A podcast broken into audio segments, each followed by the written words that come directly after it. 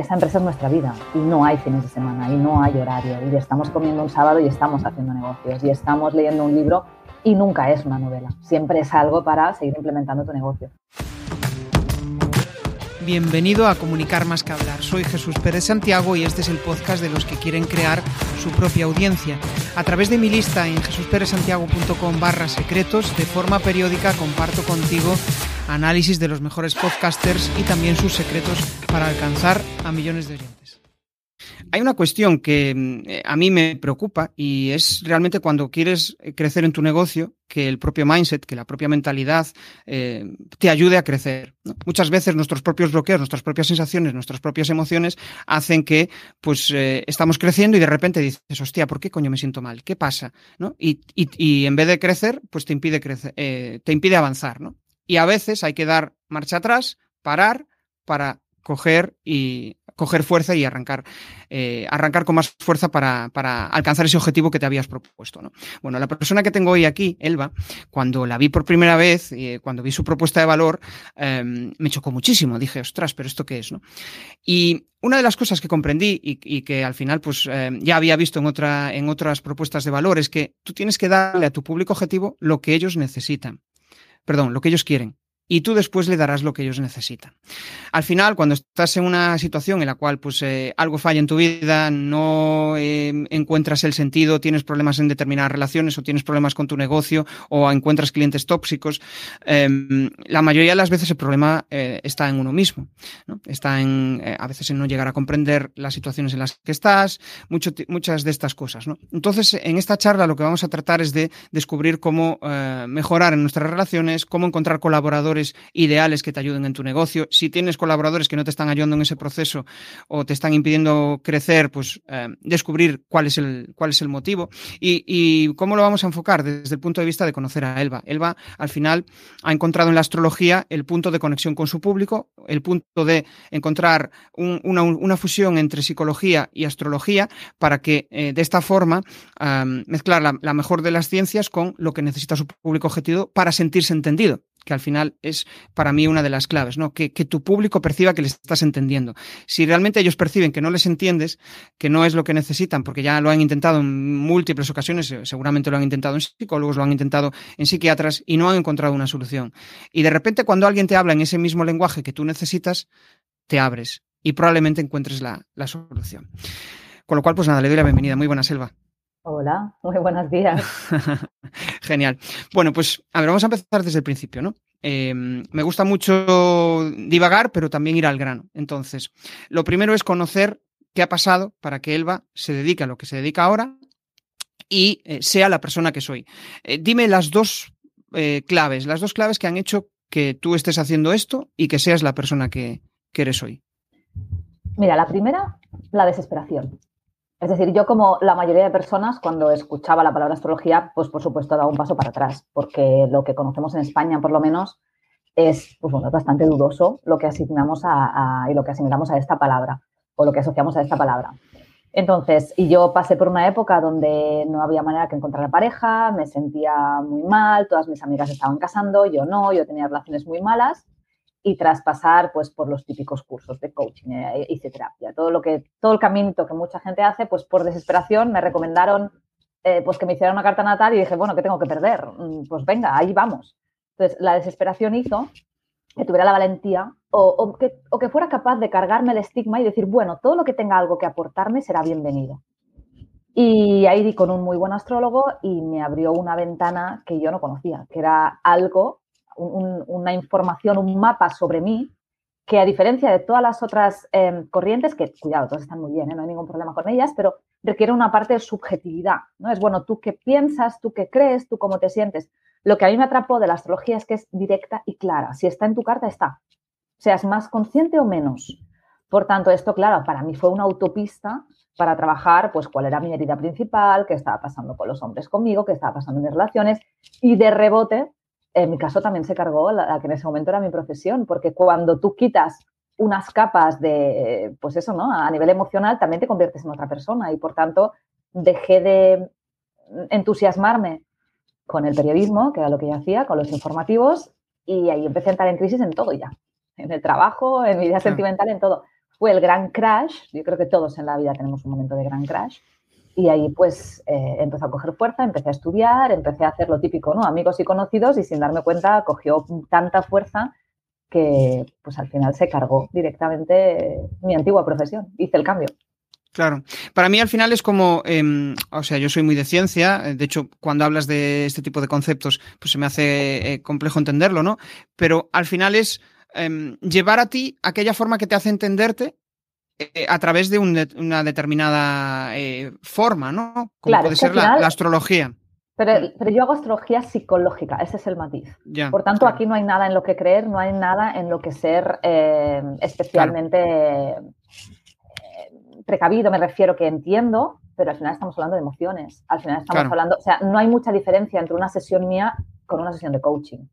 Al final yo estoy utilizando otro lenguaje, pero donde voy a parar es poderte decir, oye, eh, tú te sientes mal emprendiendo porque tú no tienes carta de emprendedor, que es lo mismo que decirte, tú no tienes una personalidad emprendedora. Por eso, por más que puedes lograrlo, pero el precio a pagar es altísimo porque estás haciendo algo que no va contigo por más que ahora sea una moda y por más que te han dicho que tu idea es maravillosa. Es que emprender es mucho más que tener una idea.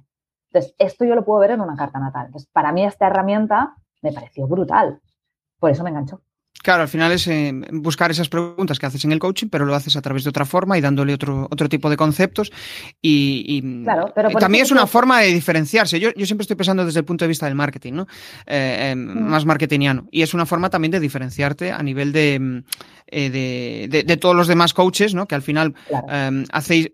Es que, si lo piensas bien, al final casi todos hacemos lo mismo. Lo que pasa es que cada uno habla eh, en función de lo que su público objetivo, de las personas a las cuales te diriges, necesita, ¿no? Porque al final los estás escuchando y dices, hostia, yo conecto con esta persona y fíjate, necesita esto. Pero él, yo lo pienso de esta manera, pero él lo piensa de esta otra, ¿no? Entonces, encontrar ese equilibrio. Por eso me parece súper interesante cómo, cómo, has logrado crear todo un ecosistema eh, en relación a todo esto, ¿no? Crear una, una academia de, de cursos, eh, vamos, tener tus sesiones a tope y, me parece increíble. Entonces, supongo, vamos a centrarnos primero en la parte de comunicación y después vamos a ir avanzando hacia negocio, ¿no? Pero eh, tú eres periodista, trabajaste en la tele, si no me equivoco, o, detrás de las cámaras, y mm, entiendo que ya hay cierta parte de divulgación. O sea, a ti la comunicación, la parte de comunicación de la empresa es lo que menos te cuesta, ¿no? Entiendo. Es algo que, vamos, se, eh, se te da de, vamos, se te da bien. Pero vamos a entrar en la parte más de cambio. O sea,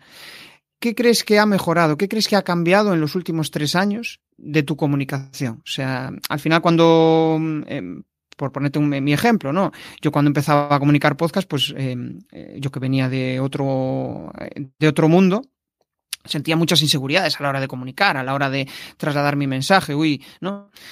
Entiendo que en tu caso eh, habrá otro tipo de inseguridades. ¿Qué inseguridades has mejorado en esos, en esos últimos tres años? Si es que ha habido. Y si no, pues ¿cómo, cómo has evolucionado? ¿Qué cambios has dado? No sé si llamarle inseguridades porque realmente no siento demasiado, o quizás sí, pero son inconscientes. Lo que más ha cambiado es el público.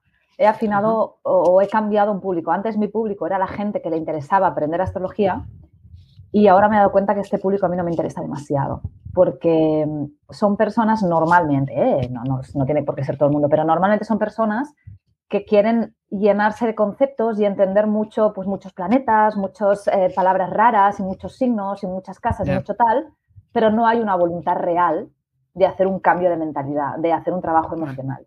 Entonces, mi público ahora, mucho más afinado, porque a mí lo que me interesa es provocar un cambio. Entonces, mi público ahora son personas que no tiene por qué interesarles especialmente la astrología, pero se han topado con ella, como me pasó a mí.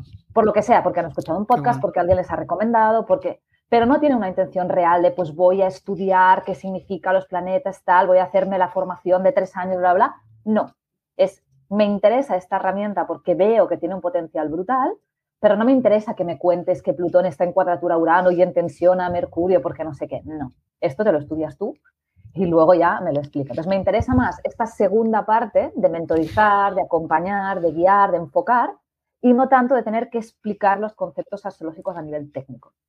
O sea, eran personas que querían más aprender que, crecer a nivel personal o que resolver un problema personal. O, también. No, seguramente la finalidad siempre la persona piensa que es la misma. Lo que pasa que en, uno de en el primero de los casos, la astrología es la finalidad. yo quiero conocer todo de mi carta, yo quiero saber hasta el, hasta el último asteroide de no sé qué y cuanta más información mejor. Pero luego no soy capaz de hacer un proceso.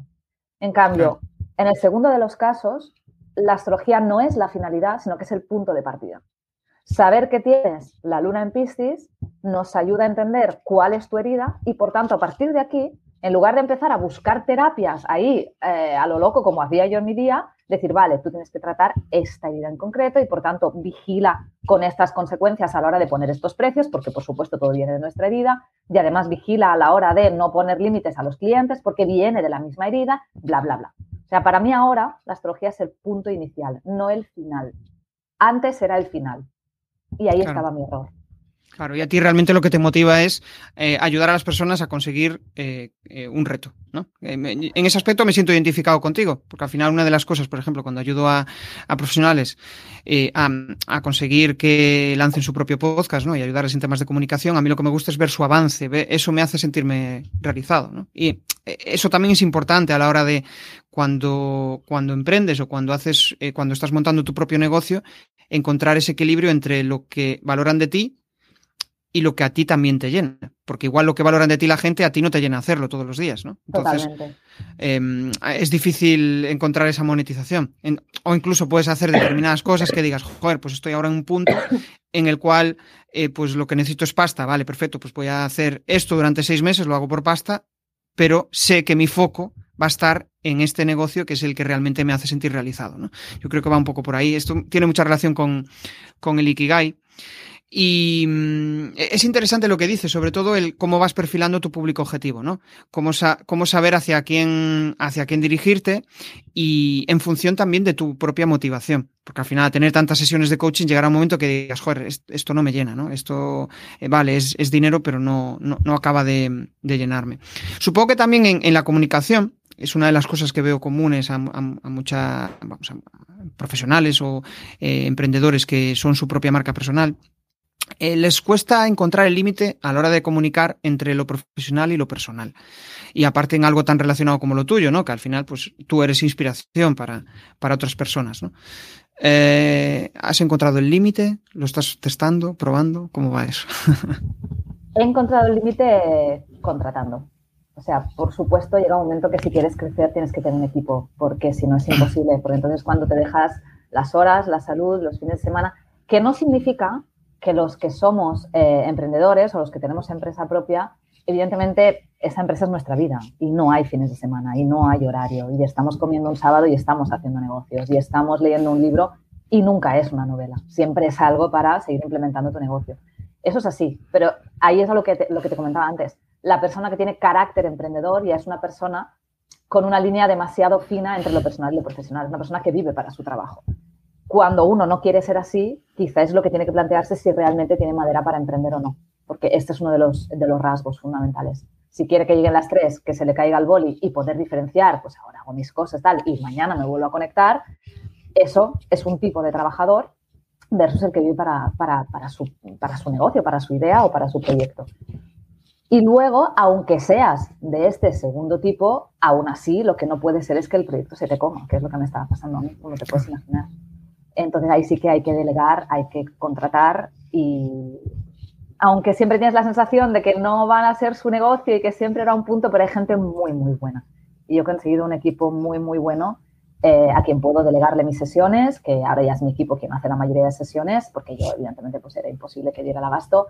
Y luego ya a nivel de proyecto, evidentemente yo tengo, tengo una project manager, bueno, pues hay una serie de personas detrás que se encargan de, todo, porque si no tu cabeza al final explota. Se llega un momento que, no puedes. Claro. Sí, no, eh, eh, es decir, hostia, o mi negocio yo, ¿no? Y ahí yo creo que los aprendizajes del pasado, ¿no? El decir, hostia, yo he pasado por esta situación. Eh, y aparte, supongo que en, esas, en esos momentos, ¿no? Te invaden ciertas emociones primarias o, o principales, por decirlo de alguna manera, ¿no? Pues yo que sé, cuando sueles tener una cierta crisis, pues igual sientes melancolía, otros sienten tristeza, otros sienten ira, ¿no? Yo creo que es interesante identificar esa emoción que tú sientes, ¿no? Para, eh, para conseguir salir de ese, de ese bache. ¿Tú cómo lo gestionas? Porque entiendo que cuando hay ese tipo de baches, pues, eh, ¿cuál es tu emoción principal en ese momento y cómo haces para salir de ahí? La emoción, la emoción principal eh, para mí siempre es la rabia. Yo vinculo todo, yo me enfado. ¿vale? Es difícil que tenga tristeza, que tenga melancolía, que tenga ganas de llorar, o a veces sí, pero es de, pura rabia. Entonces, algo que me va muy, muy bien es, uno, ir al gimnasio y sacar, y me voy un rato a la cinta o me voy a la bicicleta y escucho podcast para que me vuelvan a motivar y para encontrar salidas. Y la otra es vaciar, o sea, cojo a mi marido y le empiezo a vomitar el problema que tengo y él desde fuera me ayuda mucho a decir, vale, mira, lo único que está pasando es que igual está esperando resultados muy pronto con algo que hace dos semanas que has sacado. O sea, me ayuda como a coger distancia, a entender que por qué me estoy sintiendo así y a veces simplemente el hecho de poder tener un espacio en el que vaciar y ya tú también te aclaras y aclaras cosas porque en el momento que lo estás verbalizando eh, también estás eh, gestionando. Y luego en la parte también de, de, de escuchar esa rabia y dejar que esté allí. O sea, no quiero evitar que esté, porque en el momento en el que está, y yo siento, estas qué rabia me da, pues yo qué sé, que esta otra persona haya hecho esta idea que yo tenía antes de que tal, o esta idea que tengo, pero a la vez eh, pues no tengo espacio en la agenda y me da rabia porque tal. O sea, cualquier incidencia, el hecho de estar en ella y quedarme en ella y no querer huirla, sino vivirla y, incluso engancharme en ella, hace que pueda entender para qué ha venido. Porque cuando encuentro la solución comprendo, digo, ah, vale, o sea, para eso, para eso he tenido esta crisis, porque, porque de esta crisis nació el podcast o de esta crisis nació eh, el contratar a alguien. O sea, hay un momento que petas y es cuando dices, vale, pues hasta aquí. O sea, me guste más o me guste menos, tengo que generar un equipo con, con todo el desgaste que esto es hasta que llegas a formar una persona a tu estilo, ¿no? Es un tiempo, evidentemente. O sea, yo veo, veo súper positivo esa emoción, ¿no? Porque al final cuando estás en crisis, sentir rabia es como que dices, hostia, tengo que salir de aquí, ¿no? Otra cuestión diferente es a veces el sentir, pues, tristeza, ¿no? Ahí es como eh, el, cuerpo, eh, al final lo que te dice es, oye, para, ¿no? Reflexiona y arranca. Y em, a veces igual en ese tipo de emociones es más difícil eh, engancharte a ellas, porque si te enganchas a ellas estás muerto. Em, tienes que tratar de eh, decir, hostia, pues mira, antes me ha pasado esto, sé que es cuestión de hacer deporte, de em, seguir mi día a día y tan pronto como eh, ese problema que igual tú no lo tienes identificado, pero tu cuerpo te está alertando, de repente igual me estoy enrollando, pero eh, a, lo que me refiero es como que depende de la emoción, debes conectarte con ella o, no, ¿no? Supongo, no sé, es, algo complejo. Yo creo que al final cualquier... Piensa que, por lo menos lo que veo yo ¿eh? en, astrología, todos tenemos una emoción base y todos sin querer nos vamos allí como primera emoción. O sea, aunque de fondo tú sientas rabia, si tú eres una persona que de manera natural conecta fácil con la tristeza, aunque tengas enfado de fondo, lo que vas a hacer es apagarte o llorar o tener tendencia depresiva y por eso te va a dar más por comer o por no sé qué y a mí me da más por eh, otra cosa. Entonces, aunque cada uno tengamos una emoción base, que es nuestra, nuestro primer impacto, lo primero que, conectamos, es interesante ver el mensaje que tiene eso. Porque aunque tú tengas un día súper triste o yo tenga un día que esté enfadada, al final esa emoción está buscando lo mismo, desencallar un problema. Eh, y, cuando detectamos, o sea, cuando nos quedamos allí y detectamos qué información hay aquí detrás, que en mi caso era estás intentando abarcar demasiado tú sola o en caso de otros será, pues yo qué sé, pues no estás teniendo paciencia para entender que para que un podcast triunfe pues no son dos capítulos, a lo mejor triunfará la tercera temporada y es normal que sea así, pues este mensaje es muy importante escucharlo porque cuando hay estas crisis y nuestro cuerpo nos dice no quiero seguir conectando con esta emoción, es donde precisamente se pone las pilas para solucionarlo. Sí. y precisamente la tristeza hay que ir con cuidado, ¿eh? porque es la que, la que nos genera más tendencia evasiva, o sea, la que más nos da por intentar mirar hacia otro lado. Eh, y es donde se cronifica entonces. sí, sí, no, es cierto, es cierto. De hecho, yo cuando empecé, ¿no? Que es, eh, o sea, cuando dejé mi trabajo, pedí una excedencia, en aquel momento, pues fue por una crisis existencial, principalmente por, por esa carga depresiva, ¿no? Y, y al final descubrí que eso era la, eh, eh, lo que me provocó fue rabia para salir de ahí y decir, oye, hay salida, ¿no? Entonces cuando empiezas a, a decir, joder, yo puedo, ves que obtienes resultados, que la gente te valora, tú mismo te valoras, hostia, cambia, cambia muchísimo la, la, perspectiva de la realidad, porque al final desde la tristeza la realidad se ve, o desde la melancolía, la realidad se ve muy, muy distorsionada, igual que desde cuando estás ahí a tope arriba, o sea, ves que eres el amo del mundo y de repente eh, tienes una crisis y dices, joder, si hace nada estaba aquí arriba, ¿no? Pues eh, ese balanceo yo creo que es clave. Vamos a entrar en la parte de negocio y me gustaría que me dijeras los tres momentos más guays y los tres momentos, bueno, dos, tres momentos más guays, más chungos en, en, tu, en tu negocio? ¿Cuáles serían? A ver, ¿cuáles quieres primero, los chungos o los buenos? eh, vamos a acabar con los buenos, venga. Venga. A ver, los más complicados, claro, es que tienes que pensar que a mí se me mezcló un momento de boom del negocio con un embarazo y un nacimiento de un bebé que no ha dormido nada en sus dos primeros años. Dios. Entonces, estos dos primeros años se me mezcló, aparte de volver a arrancar después de la baja maternal, que cogí como, emprendedora, nada, nada y menos, em, se me mezcló con que me pidieron escribir un libro. Entonces, escribir un libro, o sea, concentrarte a escribir cuando no has dormido nada, pero no has dormido nada, no hoy, ni ayer, ni anteayer, ni el otro, ni el otro, y llevas igual seis meses sin pegar ojo seguido demasiado, eso fue muy difícil. Fue muy difícil porque yo tenía exigencia, quería que el libro estuviera muy bien, pero no tenía la, cabeza, no me daba. O sea, no, no me llegaba para, para, tanto. Entonces escribía muy poco, eh, había muchas mañanas perdidas solamente en repasar lo que había escrito hasta el momento y corregir, aunque solo fuera una línea. Entonces yo pensaba que había perdido el tiempo, que había perdido la mañana con el poco tiempo que tenía en ese momento. Entonces fue un año duro. 2021 fue un año muy complicado.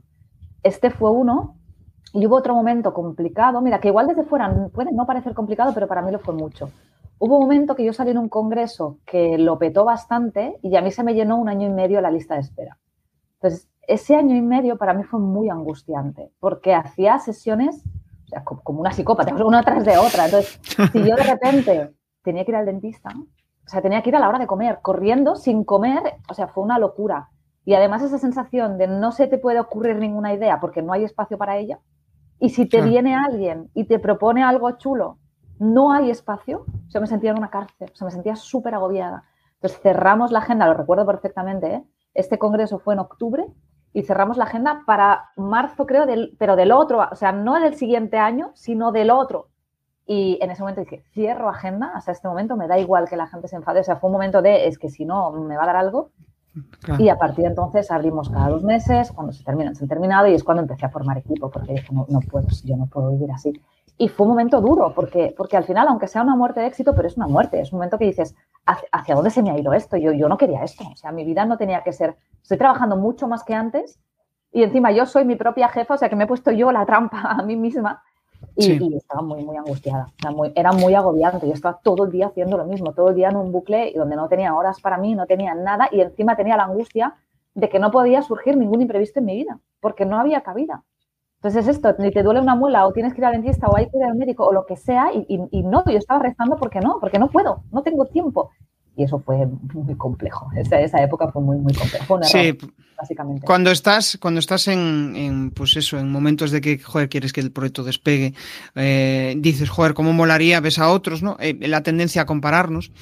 Y, y después cuando dices, joder, o sea, lo que yo deseaba lo tengo, pero estoy insatisfecho porque no me da la vida. Es como, aparte es, eh, yo creo, esto es como la economía, o sea, hay momentos de bajada y hay momentos de, de que estás en lo arriba de todo. Y, es súper complejo. Eh, no, sé, cómo explicarlo, pero es como esa sensación al final en los dos, eh, esa impaciencia, ¿no? Por tratar de encontrar una solución. Cuando, tienes la necesidad que montas tu primer congreso y dices, joder, no ha funcionado, como has dicho, no, no me ha funcionado el podcast, joder, tengo que esperar un poco más, tengo que darle paciencia. Pero somos impacientes, yo creo que la mayoría por naturaleza, y, y queremos resultados ya, y claro, como no los vemos, pues um, surgen, nos surgen estas crisis que, que nos dan la, que al final nos dan la luz. Fíjate sí. que aquí el problema ya no era tanto de mala gestión, eh, es decir, que yo no tuviera pues ya formados una, un equipo para que me pudiera ayudar, sino el problema era que yo no tenía el público bien definido. O sea, a mí se me llenó tanto la agenda porque yo decía que sí a todo el mundo que me pedía una sesión y ese fue. Vale. Era no un error muy de principiante, era de primero de emprender. Era cualquier Pero... persona que me diga, ese fue el error. Pero ¿sabes lo curioso? Una de las cosas que he descubierto a raíz de, de, montar mi propio negocio es como que a veces eh, te fijas en determinadas personas y dices, joder, fíjate qué guay hace esto, pero hay otros determinados aspectos de su negocio que igual por no ha cogido esa habilidad o no ha pasado por una determinada fase en su negocio que le ha permitido aprender eso y dices, joder, ¿y cómo no sabe esto? ¿no? Y a veces cosas que eh, parecen súper básicas para nosotros, pues yo qué sé, hostia, ha montado un podcast y fíjate, no sabe editar. ¿Cómo se pone a hacer un podcast si no sabe editar? ¿no? Bueno, pues son cosas que surgen, em, te, mola el formato y, ahí tienes que encontrar una, una solución. ¿no? Es, eh, nosotros tenemos una visión sesgada de la realidad en función de lo que hemos de lo que hemos eh, vivido. Em, como estamos en la parte de negocio, me gustaría investigar un poco más ya me diste una pista, que es que al final, pues eh, tu forma de captar leads es a través de eventos, entiendo, ¿no? Eh, ¿Tienes alguna estrategia digital o no? Cuéntame, cuéntame. no, no, mi, manera de captar leads no es a través de eventos, eso fue algo que puntual que me invitaron y ya está. Eh, esos son frutos de las casualidades porque dependes de otros, que si te invitan a más congresos, a menos, a más actos, a menos, a más eventos o menos, eso no depende de uno. Eh, o sí, porque hay una intención, pero en principio no, no cuento con ello. Vale. Principalmente tengo por un lado, las redes sociales, sobre todo newsletter, y nuevas que estamos ya preparando para el año que viene, que ahí, ahí sí que hay una intención de crecer y ahí sí que habrá una buena campaña de captación de, nuevos clientes. Hasta el momento estaba un poquito sobreviviendo para gestionar eh, el volumen que tenía. Ahora, a partir de ahora, ya sí que una delegación casi total de, las sesiones, que ahí es donde yo tengo el principal problema, para poder centrarme mucho más en las clases y en los cursos, que ahí puedo ayudar a muchas más personas eh, de una sola vez.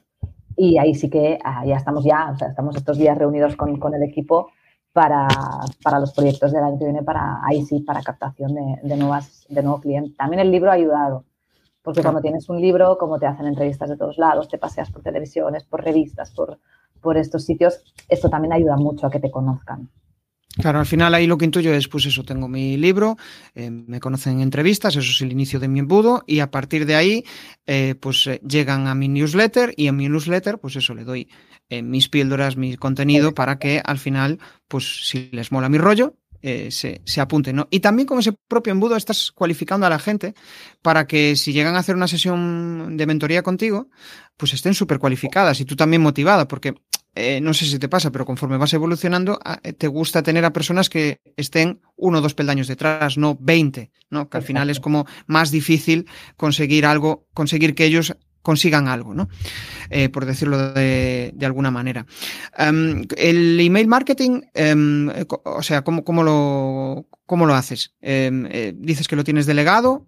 ¿Qué, tipo de email marketing te gusta para conectar con la gente? ¿Cómo, ¿Cómo haces ese proceso de, vale, yo te contacto y te vendo?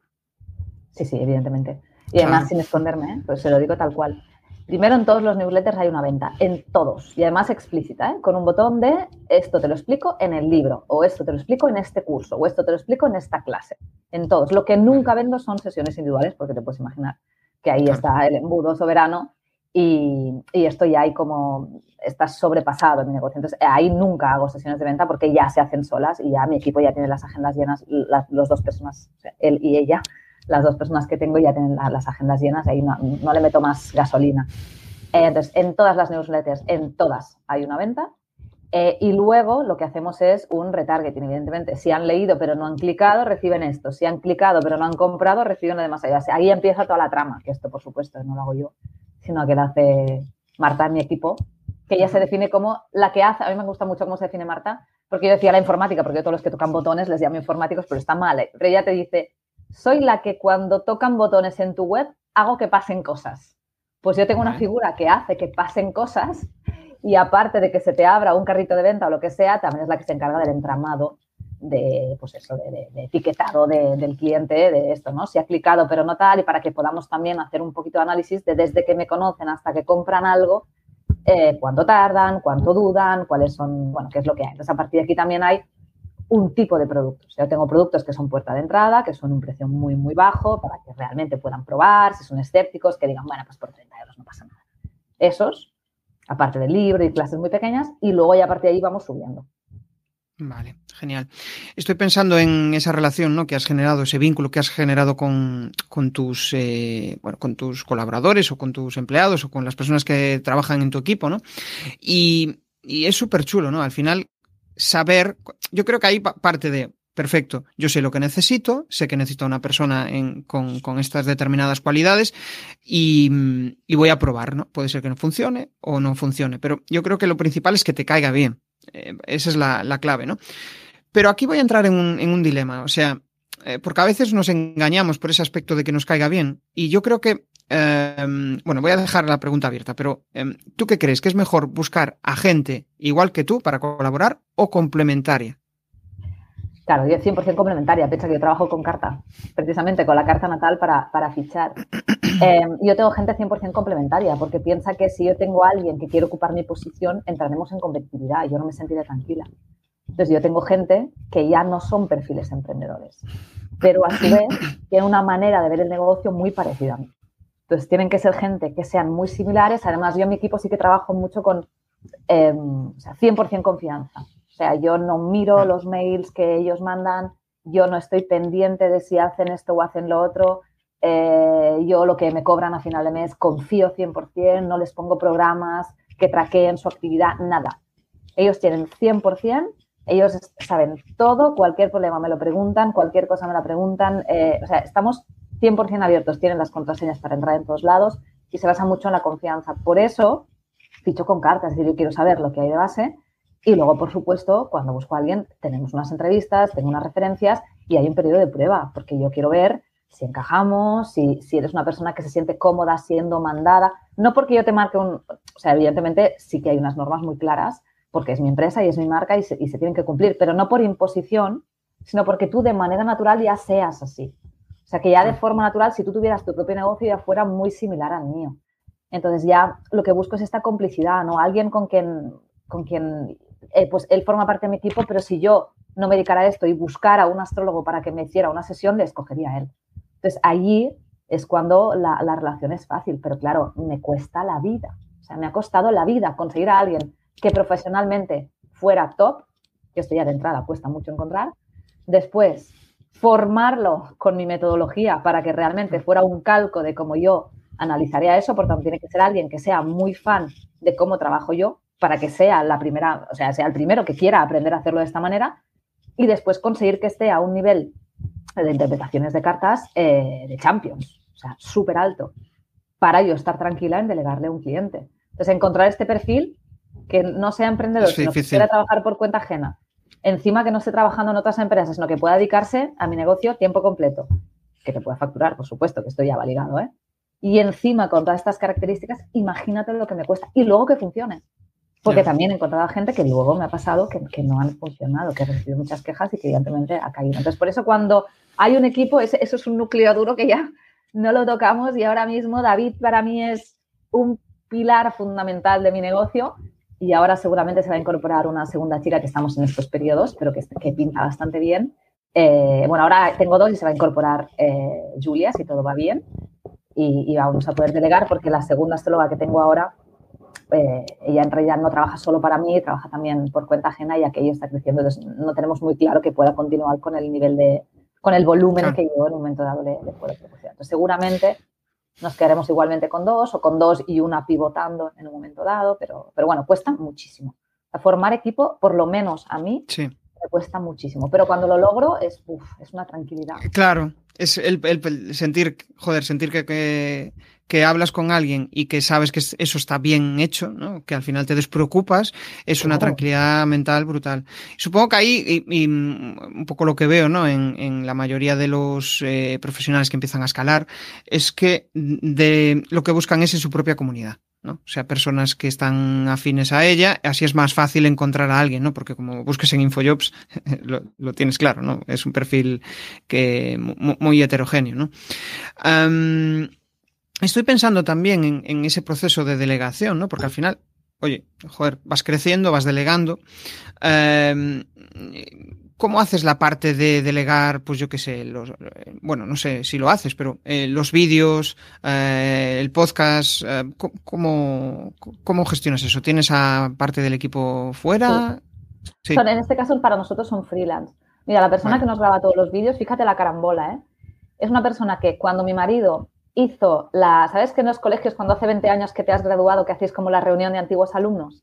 Pues sí. justo hace, no sé si decirte, dos, tres años, hicieron esta reunión de antiguos alumnos y una de las alumnas le dijo, ¿tú qué haces? Pues yo hago vídeos. Pues yo estoy haciendo esto y justo ahora mismo la persona que me hacía los vídeos empezó a trabajar por cuenta ajena, por tanto estoy un poquito ahí buscando esta figura y ha resultado ser una super crack, pero una super mega crack. Y de hecho ahora estamos pensando ya en el, en el punto de ficharla ya en exclusiva, o sea, que esté asalariada, porque, porque claro, le pedimos tanto trabajo que al final, que me, que me vaya haciendo facturas, al final me está costando esto por un ojo de la cara y, y ha resultado ser una chica maravillosa. Hemos tenido, la verdad te digo, hablo en plural porque mi marido con su empresa, o sea, con su negocio tenemos una misma empresa en común. Entonces tenemos muchas figuras, como por ejemplo la persona que nos responde a los mails y demás, que la tenemos en común. Y en esto hemos tenido muchísima suerte porque no solo hemos buscado buenos profesionales, que en ese momento era nuestra prioridad, luego en su vida privada, pues un poquito que haga lo que quiera, pero es que hemos dado con gente que, era, que son una maravilla. O sea, yo con David, que es uno de mis astrólogos, eh, como te decía, no fundamentales, es que me voy a hacer un café mañana. Yo le puedo contar eh, la estrategia del año que viene tranquilísima de que no va, no va a hacer un mal uso de esa información, pero por el tipo de persona que es, una persona ultra noble. Y con esta chica nos ha pasado lo mismo, nos hace mucho más de lo que realmente le estamos pagando. Te dice, oye, mira, eh, tenía un rato y te he hecho como un resumen con imágenes, con vídeo, con tal, con, con una música súper chula, porque al ver el vídeo me ha apetecido porque era muy guay para que lo puedas colgar en redes. Entonces, son gente que trabaja tan desde el corazón, que son tan nobles que, claro, también es verdad, nos salen muy caros. Porque si queremos buenos profesionales, eh, es nuestra empresa es una empresa con mucho gasto, pero nos compensa. Es la manera que queremos eh, trabajar porque para mí es un placer eh, que aunque me cueste 3.000 euros al mes asalariar a una persona con un sueldo decente, em, pero sé a quién le estoy asalariando y sé dónde estoy votando, o sea, o sea, dónde estoy poniendo ese dinero y para mí es un gusto que sea esta gente. De hecho, al revés, ojalá yo crezca mucho para pagaros el triple para que aquí todos en verano nos podamos ir a Bora Bora, ojalá, ojalá sea el caso.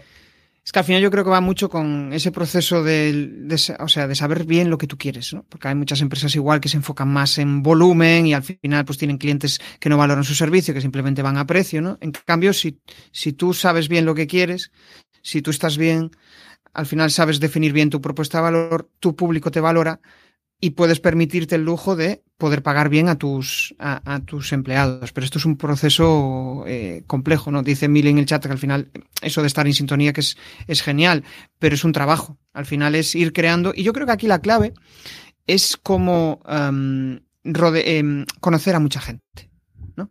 O sea, crear una red de contactos impresionante y, y pedir ayuda. O sea, simplemente, pues, oye, mmm, joder, estoy haciendo esto, me respondes esto.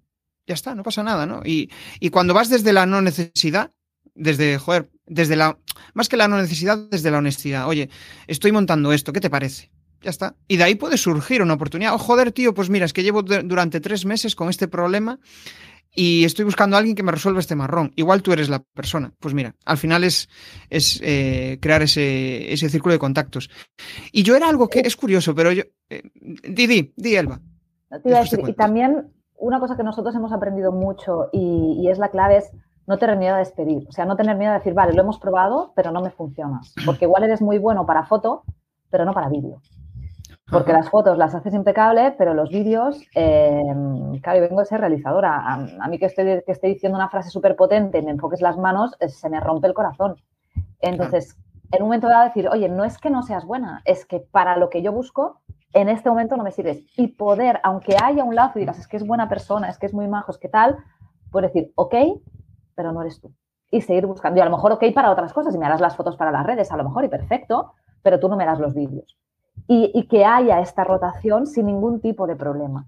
Y, desapegándonos un poco, ¿no? De derecho de decir, no, es que claro, es que por ella le había dicho. Y bueno, pues le pagas este servicio y no le vuelves a contratar más. Pero que, que, no haya importancia en, o sea, sacar la importancia a rotar y que a lo mejor cada uno de los vídeos me lo haga alguien, hace que yo genere ese espacio para que cuando la persona sea la adecuada, yo me haya permitido darle una oportunidad. Hmm. Y, al final, los buenos fichajes que hemos hecho nosotros han venido de aquí, ¿eh? O sea, por mis mails han pasado igual cinco chicas, hasta quedado con una persona que me sirve, me cumple todo. Y no porque las otras no sirvieran, sino porque la que no podía por horarios, porque no sé qué, pues al final lo que no sé cuántos. Pero si yo quiero dar un servicio excelente, porque yo estoy dejando muchas horas, mucha energía y, mucho dinero también a, todo esto, eh, tienes que darme todo lo que yo necesito. Y a veces no podrás, o por un porque no es tu momento vital, porque no puedes, porque, o porque tu, tu punto de, excelencia es otro, y yo sería la primera que te estoy robando de un lugar que no es el tuyo. O sea, te estoy hipotecando aquí y a lo mejor tú no has venido a esta vida a contestar mails, porque tu prioridad es otra, porque eres mucho más creativa y que sé lo que sea. Entonces, que, que no haya miedo a hacer la rotación, que ya sé que es un palo, ¿eh? Formar a alguien desde cero, es un rollo. Mm pero es un tiempo muy bien invertido porque cuando le das, o sea, cuando das con la persona, eso vale oro. O sea, un buen equipo vale oro, porque es lo que hará que tu negocio crezca. Yo ahí veo como dos fortalezas, ¿no? Por un lado, la buena gestión de la dependencia emocional y por otro lado, el miedo a desagradar a alguien, ¿no? Es como, pues, joder, si gestionas viendo esas dos cosas, pues no pasa nada. Oye, hasta que ha llegado, ¿no? Incluso hasta en un mastermind hoy, en un mastermind hoy, ay, en un mastermind. Eh, en ese tipo de situaciones, a veces marcar las pautas, de decir, joder, pues yo creo que marcábamos eh, cuatro o cinco sesiones, vemos si hemos cumplido los objetivos de cada uno y lo dejamos. Porque a veces tenemos cierta tendencia, eh, depende de la personalidad, pero como a alargar situaciones que a veces pues ya podrían haber finalizado. ¿no?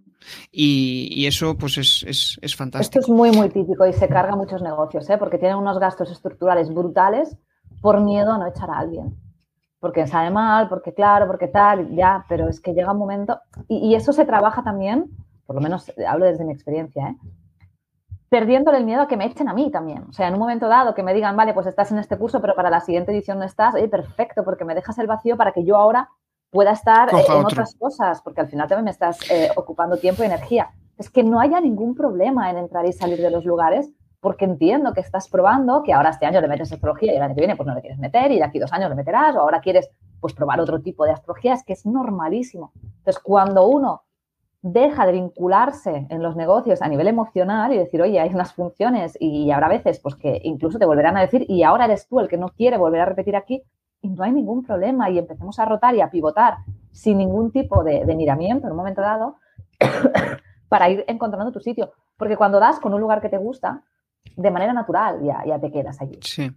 Es como esa búsqueda constante de la seguridad, ¿no? E incluso lo que provoca es. Em, es como dejar de ser tú mismo. Yo qué sé, pues eso. Estás trabajando con una escuela de negocios, estás contento con ellos, pero ellos quieren prescindir de ti. Pues ya está, no tiene sentido alargar algo que para el otro no tiene sentido. Si, si buscas rebajar precios y buscar no sé qué, seguro que va a acabar mal. Va a acabar mal porque, mm, bueno, pues la relación no está en, iguales, ¿no? No hay ese 50-50 que debe de haber en las, en, las relaciones. Em, ¿Hubo algún momento durante todo este proceso que dijiste, hostia, eh, lo abandono, lo dejo?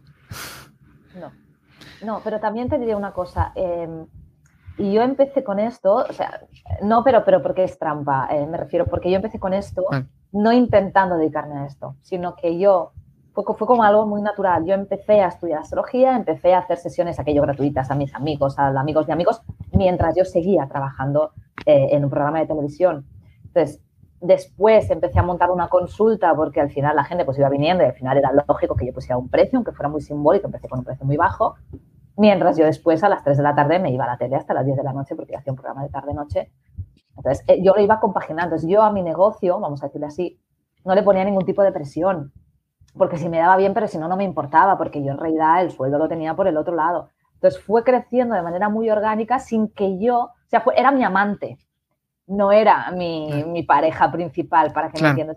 cuando yo empecé a meterle gasolina, ya estaba muy estable. Ya tenía un cliente muy fijo, ya tenía un boca-oreja muy marcado y fue allí cuando vi que no era compatible dos trabajos y, aquello coincidió con que el programa en el que yo trabajaba terminó y ahí fue cuando dije, vale, pues de momento, hasta que no sepa y hasta que no me aclare qué quiero hacer, dejo de buscar trabajo en otro programa o lo que sea, me dedico durante un tiempo a la astrología mientras cobro el paro de lo otro y ya eso fue creciendo de forma natural. Entonces, cuando yo ya iba tomando decisiones, siempre, o sea, yo siempre tenía la consulta llena.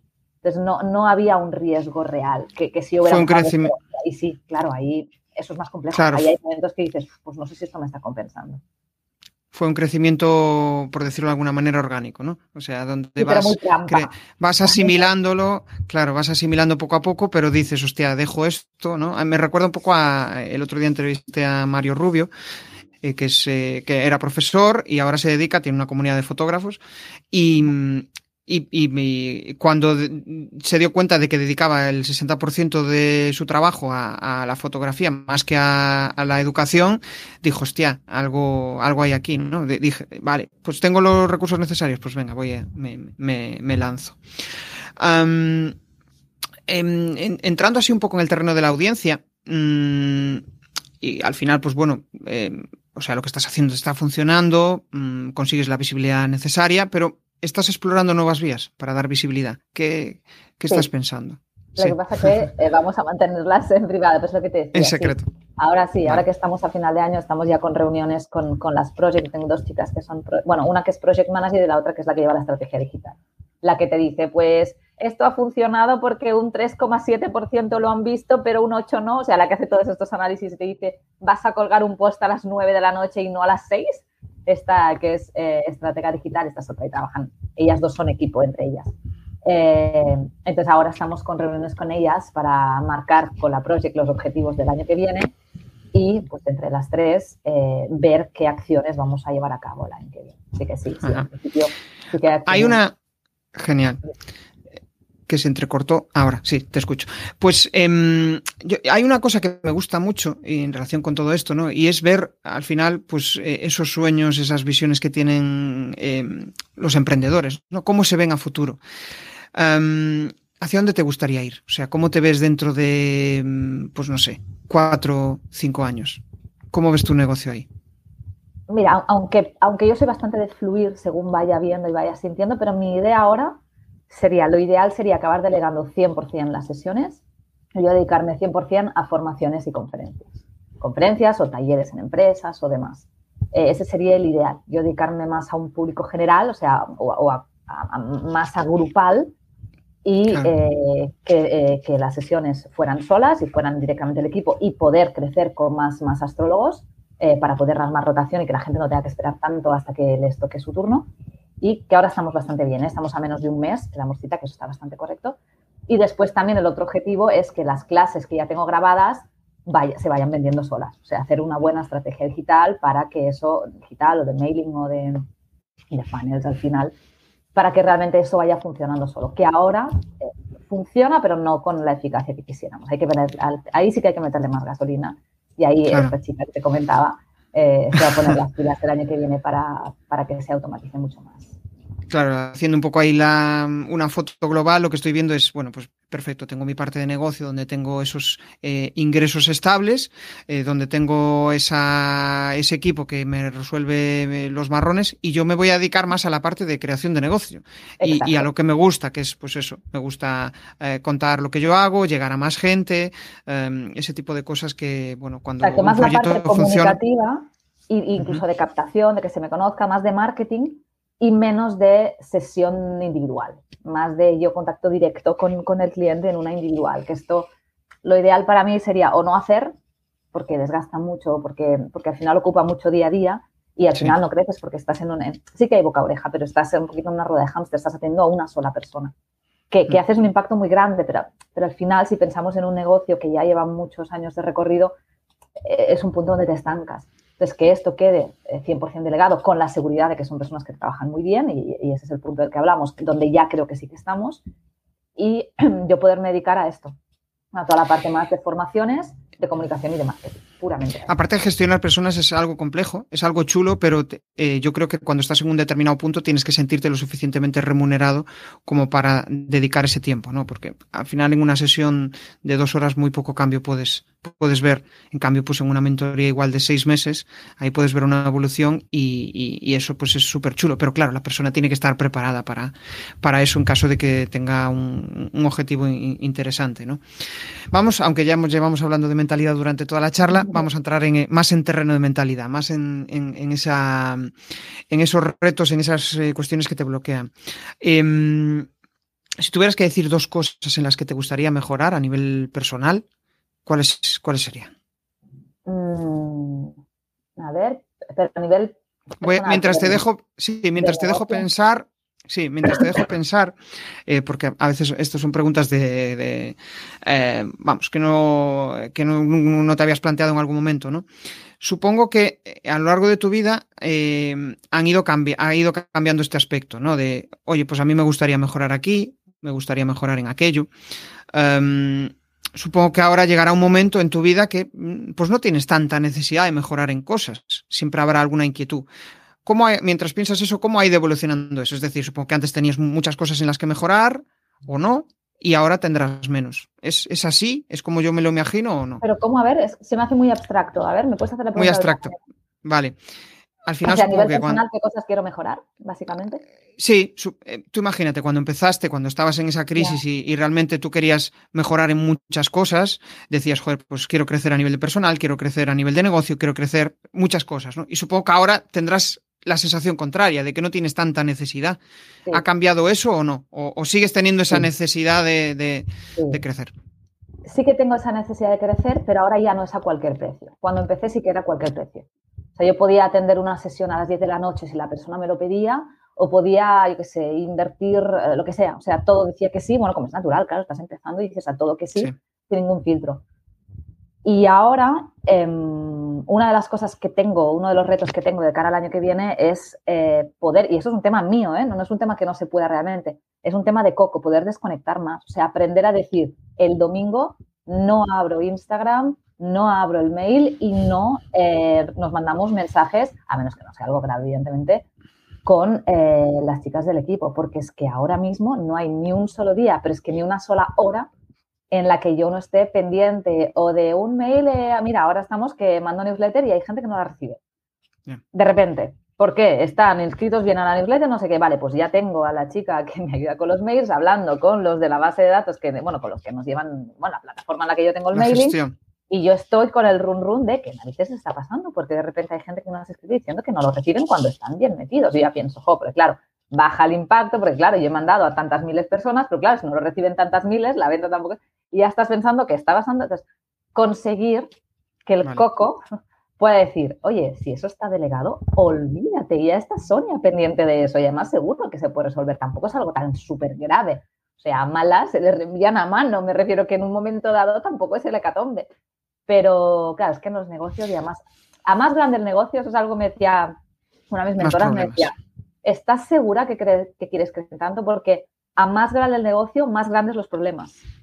Y ella me recomendó, y esto, mira, me ha servido muchísimo, me recomendó, encuentra tu punto de equilibrio. O sea, en el momento, o sea, el punto en el que la facturación es ok, está bien, y a la vez el negocio no es tan grande como para que te implique eh, mucho marrón.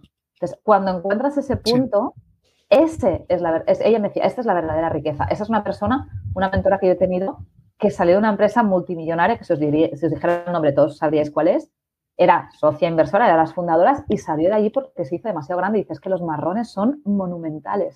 Entonces llega un momento que prefiero tener un poquito de acciones, hacer las reuniones cada X y ya está, y ganar mucho menos, pero olvidarme de estar resolviendo problemas constantemente, porque es lo que decimos, llega un momento que ya no me dedico a hacer, yo que se imagínate, botellas. Yo me dedico a resolver marrones y esto no fue el motivo por el cual yo decidí emprender este negocio.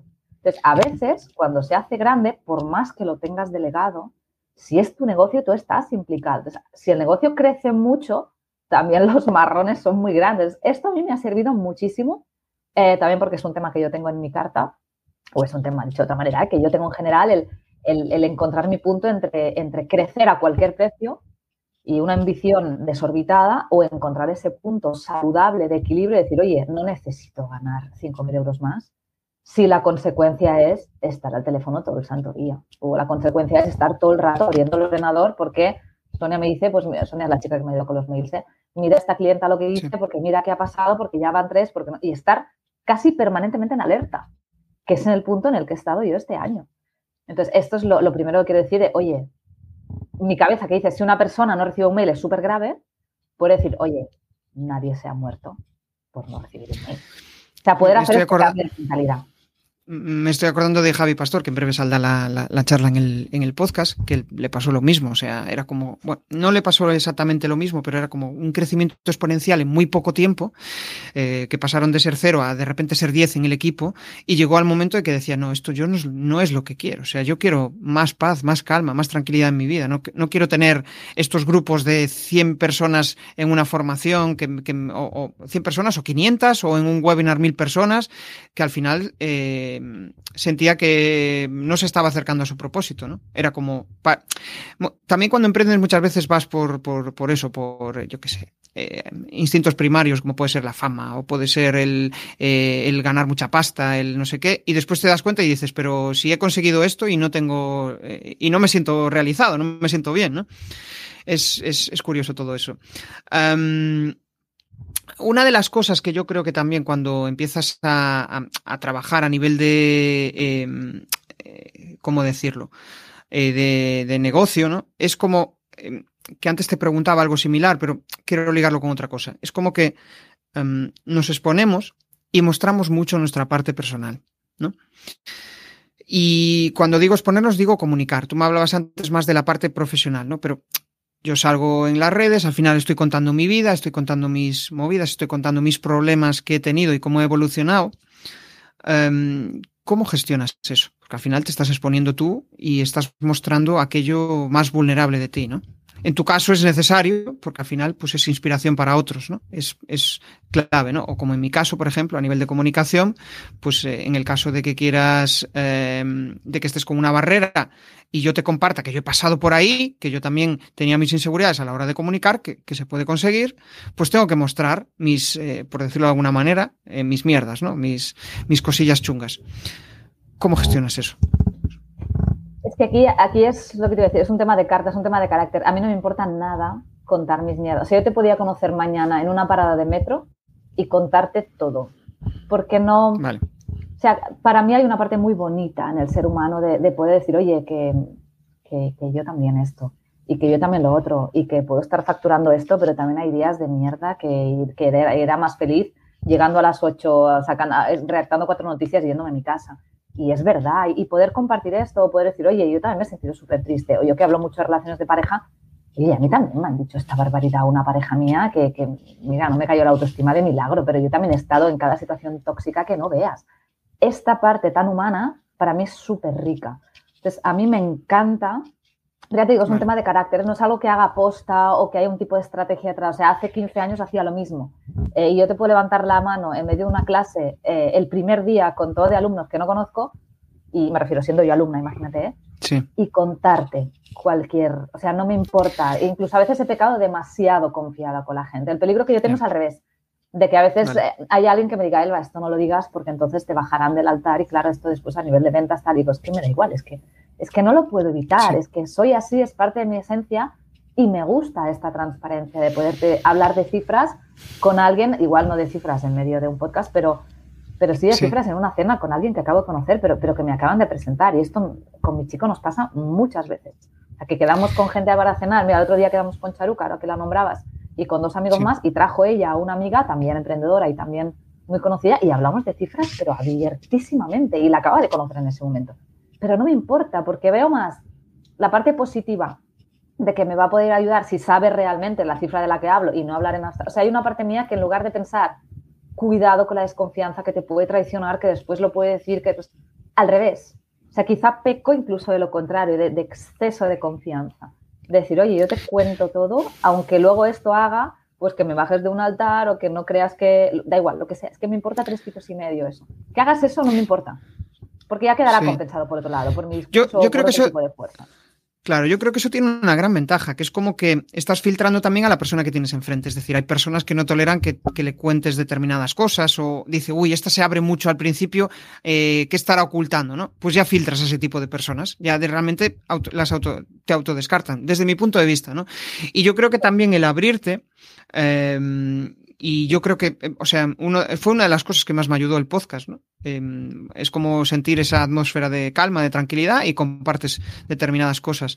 Y eh, no sé cómo decirlo, es como que em, cuando compartes, otras personas pueden, aparte de inspirarse de eso, pueden incluso ayudarte. Eh, en plan, pues lo que tú dices, joder, estoy, em, fíjate, estoy haciendo esto y mm, estoy facturando tanto y no consigo llegar a un problema a, una solución. Joder, pues haz esto. Ah, vale. ¿no?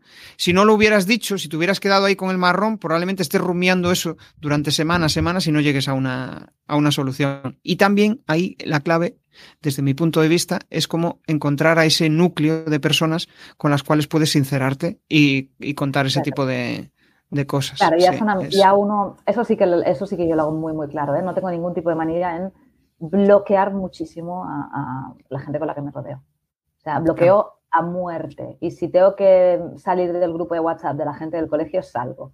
Y si tengo que decirle que no a una persona que conocí una vez tal y no me aporta, pero es que militar, o sea, no me importa. Porque realmente cuando yo dedico tiempo en una cena o en una comida, aquí en casa estamos todo el día, eh, o sea, es una casa que la gente aquí entra y sale muy, muy a menudo, que convocamos muchas cenas y muchas comidas y, claro, ya es gente muy seleccionada. Quizá por eso también es más fácil que me pueda abrir, porque ya no es, eh, yo qué sé, la señora X que no sé nada, sino que ya, pero supongo que es alguien en, en una circunstancia vital muy, muy similar a la mía. Y que cuando él me explica lo suyo está en cifras similares o incluso mucho mayores. Y por tanto dice, oye, cuando yo estaba en tu situación me pasó esto. Y por eso me sale a abrirme. Pero, pero ya es un tema de sitiar eh, tu entorno a... Pero vamos, eso sí que es fundamental, rodearte solo de las personas que te sumen y bloquear sin miramientos, como si fueras Putin, en, la mejor de las... Eh, si es que hay alguna manera buena eh, de, ver esto, pero, pero radical. o sea, no pienso perder cinco minutos con alguien que no me vaya a apostar. Lo tengo clarísimo. Porque esa y, tiempo al final eh, tiene un coste de oportunidad. O sea, el rato que estoy tomando un café contigo que me importas tres pitos o que estamos en momentos vitales muy distintos, es tiempo que yo no estoy dedicando a otra cosa. Sí, no, y, aparte que te resta energía. Eh, dependiendo del tipo de persona. Muchísimo. Y como no estés hackeando tu cerebro, esto de hackear el cerebro, entrevisté el otro día a eh, Leopoldo Alandete, que también está relacionado con el mundo de, mm, eh, o sea, ayuda a empresas a, mejorar en, en, tema de estrategia, ¿no?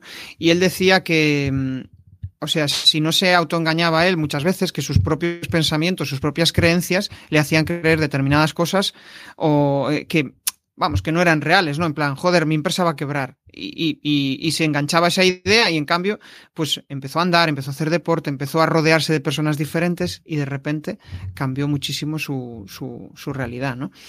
Eh, bueno, ya vamos avanzando, ya vamos un buen rato, me lo estoy pasando en grande. Y mm, aquí eh, que me gustaría entrar en, en un aspecto así más, eh, por decirlo de alguna manera, em, bueno, más, más personal, ¿no? Eh, que ya llevamos hablando bastante de esto, ¿no? Pero me, gusta entrar en ese, en ese terreno. Y, mm, o sea, si tuvieras que decir la cosa que te hace poner foco en tu día a día y hacer lo que tienes que hacer, ¿qué sería esa cosa? Mm, el no perder de vista el objetivo, porque si no te vas y, yo soy de irme mucho, ¿eh? Y, por decir, vale, si el objetivo era este, ¿para qué estás haciendo esto? O sea, ¿para qué estás colgando un post de esto si la, si la venta iba por allí? O sea, si lo que queremos es dejar de hablar de pareja, ¿por qué no paras de colgar, perdona, cosas que tienen que ver con la pareja? O sea, como recordar mucho a dónde estamos yendo, esto me ayuda una barbaridad. Y también mi equipo, me ayuda muchísimo, porque ya te digo, yo me voy. Y ellas que me digan, pero a ver, Elba, no estamos haciendo esto. ¿Para qué estás liando la hora con la idea de no sé qué? ¿O para qué estás yo qué sé, eh, hablando con la editorial de escribir otro libro cuando la idea del año que viene era sacar una formación grande. Nos estamos yendo y, esto me ayuda una barbaridad. Que ellas me puedan decir, vale, pero todo este proyecto lo haremos para qué? ¿Para vender sesiones o para vender cursos? ¿Para vender cursos o para vender el libro? Yo, por ejemplo, ahora he estado en lanzamiento del libro porque salió en septiembre, pero ya a partir de Navidad dejaré de hablar del libro. Y me importa un pito que se deje de vender. Ya está. he dedicado suficiente energía a algo porque si no, ¿qué pasa? Lo que decimos, que si os estoy todo el día en redes, en newsletter y tal, hablando del libro y esto lo aprendéis en el libro y comprad el libro, llega un momento que el resto está abandonado. Y ya he dedicado un tiempo hasta aquí. Claro, cuando a mí se me escape, porque se me escapará, eh, hacer un post sobre el libro o algo porque lo tengo presente, que luego me digan, oye, uno al mes vale, pero dos no. Porque recuerda que ahora estábamos para que en abril les vamos a vender lo otro. Por tanto, ahora hay que hacer chup chup hacia eso, no te me vayas. Eh, tener equipo a mí esto me va fantástico, porque me devuelven al centro cuando yo me voy. Porque a mí cuando te apasiona algo, esto es inevitable, tú querrías explicarlo todo y querrías transmitirlo todo y quisieras que lo supieran todo y todavía te dicen no, a píldoras, porque si no la gente no se pierde. Y es verdad. Claro, es como que te gustaría estar en todas las patas de negocio que te gustan más. Pues yo qué sé, igual te gusta editar vídeos o ver cómo es el, cómo está puesta la mano y tal, y dices, vale, esto me gusta, fue mi pasado, pero ahora eh, tengo que poner foco en esto. Qué bueno eso. bueno, pues vamos a entrar ya en la fase final. Y aquí voy a lanzar las, las, cuatro preguntas incómodas que yo le llamo. Te pido que respondas o bien con una frase o bien con una, con una palabra. Eh, tu mayor aprendizaje de vida. Ver al otro. Ver al otro. Me he quedado pensando. Eh, vale, voy a seguir, voy a seguir. No velar solo por mí, sino poder encontrar situaciones que sean un win-win para los dos. A mí esto me ha costado. Genial. Vale, lo primero que piensas cuando te levantas. Hay cole, no hay cole, hay que llevar al niño a casa de mi madre, hay que llevarlo al cole. No, pero pienso, pienso hoy, hoy es día de qué, porque mi día a día es muy distinto, si tengo sesión, si no la tengo, entonces pienso, hoy, hoy qué toca, hoy qué día es. Vale, genial. Em, una cosa que te quitarías de tu vida. Una cosa que quitaría de mi vida. Eh, te parecerá muy banal, ¿eh? pero cocinar. La, compra del suelo, o sea, la gestión del hogar, necesito a alguien. Acabamos de descubrir que tienes otra cosa que delegar. no llego, sí, sí, pero el dinero no llega tanto, pero no llego, no llego. Genial. Y la, última, eh, un reto para los próximos 12 meses. Delegar, delegar y delegar. Con todo lo que me cuenta eso, pero delegar. Ese es Genial. Mi reto. Genial. Bueno, pues entramos ahora en spam de valor, o sea, comparte eh, lo que tú quieras, alguna reflexión final eh, y tus coordenadas. ¿Dónde pueden localizarte? Mis coordenadas son elbaabril.com y ahí tienen tanto para trabajar individualmente con mi equipo como conmigo a nivel de formaciones. Em, y también redes Elba Abril. Y la aportación de valor, perdonad. Al final, eh, lo que yo siempre difundo, cuando uno se conoce, cuando uno conoce su carta, cuando uno se entiende y entiende cuál es su sitio y cuál no es su sitio y entiende para qué sirve y para qué no sirve, y entiende cuáles son tus, sus talentos y cuáles y qué talentos no tiene, ahí es cuando uno empieza a fluir con la vida y empieza a no desgastarse más de lo debido, a disfrutar con lo que hace porque se sabe bueno en ello. Entonces, toda esa vida que era como un desgaste, aquello que nos habían dicho las abuelas de la vida es dura y tú tienes que serlo más y hay que resistir y a veces hay que aguantar, eh, de repente nos damos cuenta que no es así. Que por supuesto hay obstáculos, pero cuando uno está en su sitio y sabe que tiene esas habilidades, estos obstáculos son montañas mucho más pequeñas. ¿Que hay que sortearlas? Claro que sí, pero cuando uno va con ganas y uno va con entusiasmo porque se sabe bueno en eso, eh, la energía con la que va es otra. Es como ir a la batalla con un cañón o ir a la batalla sin nada. Entonces, por eso es tan importante conocerse bien antes de tomar cualquier acción, antes de emprender, antes de tener un tipo de pareja, antes de comprarse una vivienda o alquilar. O sea, cualquier decisión grande para mí es una temeridad hacerla sin entender primero quién eres y segundo, en qué momento vital estás. Eh, cuál es el aprendizaje que te toca ahora. Y, para ambas dos, la astrología tiene la respuesta. Por tanto, cada uno que utilice la herramienta que quiera, pero, pero que utilice alguna herramienta para saber esto, que no lo haga el tuntún. Porque entonces es cuando la vida realmente es muy complicada si vas, si vas sin, sin timón y, si vas sin brújula. Es complicadísimo.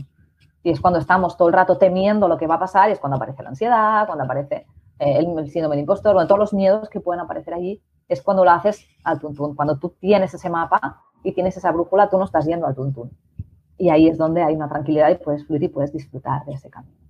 Justo, estar en tu, estar en tu centro, por decirlo de alguna manera. Encontrar aquellas cosas que te centren, que te den esa, esa, esa, yo le llamo quizá tranquilidad emocional o tranquilidad mental que te permita ver con, ver con luz lo, lo que quieres hacer. Esto es muy sencillo. lo que quiero decir es que tan importante es saber cuál es tu lugar como cuál no. Para no estar allí. Porque hay mucha gente dedicándose a cosas que no debería dedicarse porque no tiene ese talento y por eso están mm, tan angustiados como están, o tan cansados, o tan agotados, o están en parejas o en modelos de relación que no les corresponde. Y por eso, por más que la otra persona sea muy maja y tú también tengas muchas ganas de ponerle, esto es desgastante, porque no es tu sitio. Entonces, tan importante es saber lo que sí como sobre todo saber lo que no y saber irse. Sí, sí, sí. Las dos son importantes. Genial, me llevo varias reflexiones de, la charla. Quizá el mayor aprendizaje de, esta charla es em, que muchas veces juzgamos desde el principio, ¿no? Yo, por ejemplo, cuando vi tu proyecto al principio, dije, ostras, ¿qué es esto? ¿no? Pero conforme vas conociendo a la persona, conforme vas conociendo sus reflexiones, eh, el no juzgar al principio hace que eh, pues conozcas personas maravillosas, ¿no? Como, como es tu caso, que me, que me encantó charlar contigo, he disfrutado un montón, he sacado un montón de aprendizajes, espero que la audiencia también. De hecho, Susana Gallardo, pues habla precisamente de eso, ¿no? De, de en, el chat, de, de que muchas veces no sabemos por qué, estamos aburridos y, y, y, de repente cuando te rodeas de personas que te dan luz, joder, cómo cambia la, la, cuestión, ¿no? Y quizá el mayor aprendizaje de, que comparto con la audiencia es ese, ese saber poner foco, ese saber centrarte, ¿no? Y, y saber que, joder, tengo que hacer esto, me encanta hacer esto dentro de mi trabajo, pero, joder, mi negocio lo que me pide es esto. Y cuando tienes claridad mental y has hecho lo necesario para, para, para llegar ahí, pues eh, de repente las cosas suceden. O sea que nada, eh, me ha encantado. O sea que nos vemos en el siguiente episodio y nada más. Un abrazote, Elba. Un placer. Chao. Chao, chao. Si te ha molado este episodio del podcast, pues déjame un maravilloso like o un precioso comentario en tu plataforma habitual de podcasting. Si quieres dar más visibilidad a tu marca y llegar a nuevas audiencias a través de un podcast, te cuento cómo puedes crear tu propia estrategia de comunicación en jesusperesantiago.com.